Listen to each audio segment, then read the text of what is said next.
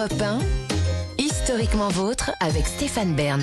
Tous les jours, vous le savez, historiquement vôtre vous raconte l'histoire sans se la raconter avec Jean-Luc Lemoyne qui vient tout juste de mettre le point d'interrogation final à son quiz à suivre. Oui, le point final du quiz final. Alors attention, l'indice Ah. va vous donner euh, une indication qui peut vous faire peur. J'ai la mémoire qui flanche. Ah, c'est pour, nous expliquer qu'on devient gaga, qu'il est temps qu'on raccroche les gants. J'adore Jeanne Moreau, Ouais, j'ai la mémoire qui flanche. Donc on va, on, vous allez sur des choses qu'on a déjà vues. Exactement. Ah, On va voir si votre mémoire flanche ou pas. Exactement. Eh bien, avant de l'affronter, je vais lui laisser la parole. Elle nous raconte des histoires dont elle seule a le secret. Et pour cette dernière, elle a voulu rendre hommage à l'un des héros euh, nationaux les plus importants, sans doute, c'est Jean Moulin. De l'histoire. Oui, aujourd'hui, Clémentine, à l'occasion des 80 ans de sa disparition, vous revenez sur le destin du chef de la résistance, Jean Moulin, et son combat mené notamment à Lyon entre janvier 42 et juin 43, avant d'être arrêté par Klaus Barbie à Caluire. C'est ce que raconte le nouveau livre de l'historien Stéphane Nivet, Exactement, exactement. Avec un angle très intéressant, c'est en fait le sous-titre du livre, c'est l'inconnu de Lyon. On est dans les pas de Jean Moulin à Lyon, et c'est vraiment un livre, euh, un livre magnifique. C'est un peu un beau livre. hein. Il y a, il y a une, une très riche iconographie. Il y a des photos. Je vais vous le faire passer. Il y a notamment une photo, la première photo de Jean Moulin. C'est un Jean Moulin qu'on ne connaît pas parce que on a tous en tête cette image de lui avec son grand manteau noir et son écharpe et son chapeau. Là, il a l'air euh, euh, usé, fatigué, mal rasé.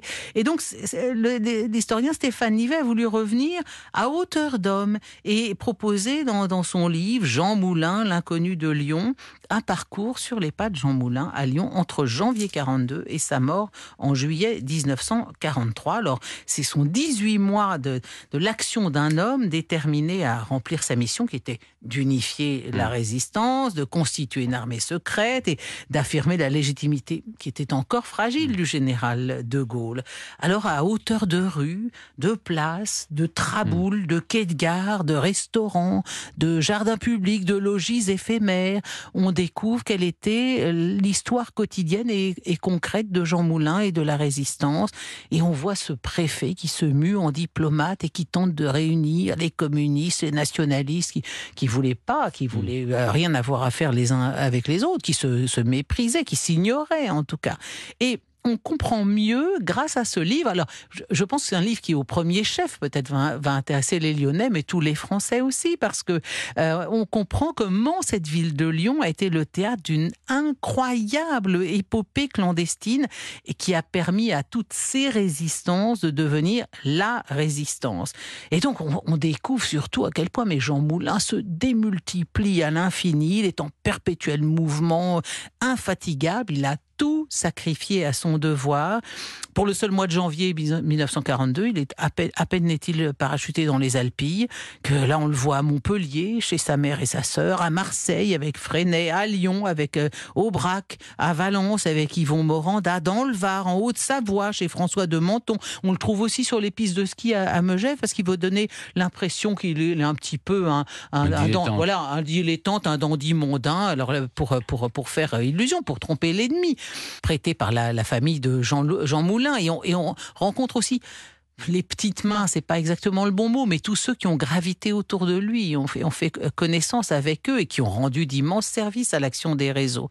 Et puis évidemment, dans ce livre, on, trouve aussi, c'est dans cette, dans cette itinérance dans la capitale de la résistance, c'est au lieu de la répression nazie, le, le- le- fort Montluc, bien sûr, hein, où, euh, où- où beaucoup ont payé le prix d'être résistants, euh, d'être juifs ou de- les deux à la fois. Et oui, la- la- la- les caves de la Gestapo, l'école de santé militaire, et bien sûr, vous citiez Montluc, euh, Stéphane. Donc, vous voyez, ce, ce livre de Stéphane Nivet, qui fait, fait suite à celui qu'il avait consacré l'an dernier avec Alain Jakubowicz aux femmes du procès Barbie.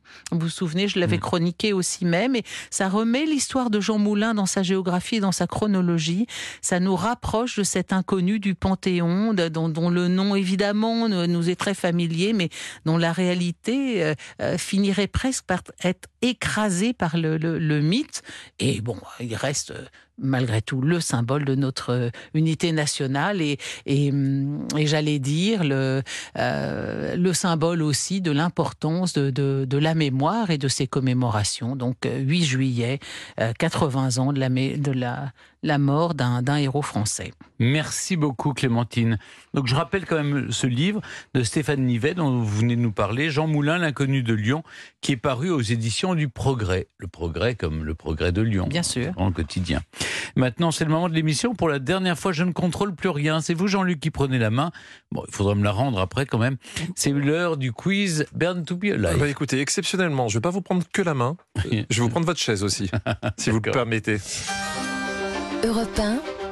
Historiquement vôtre.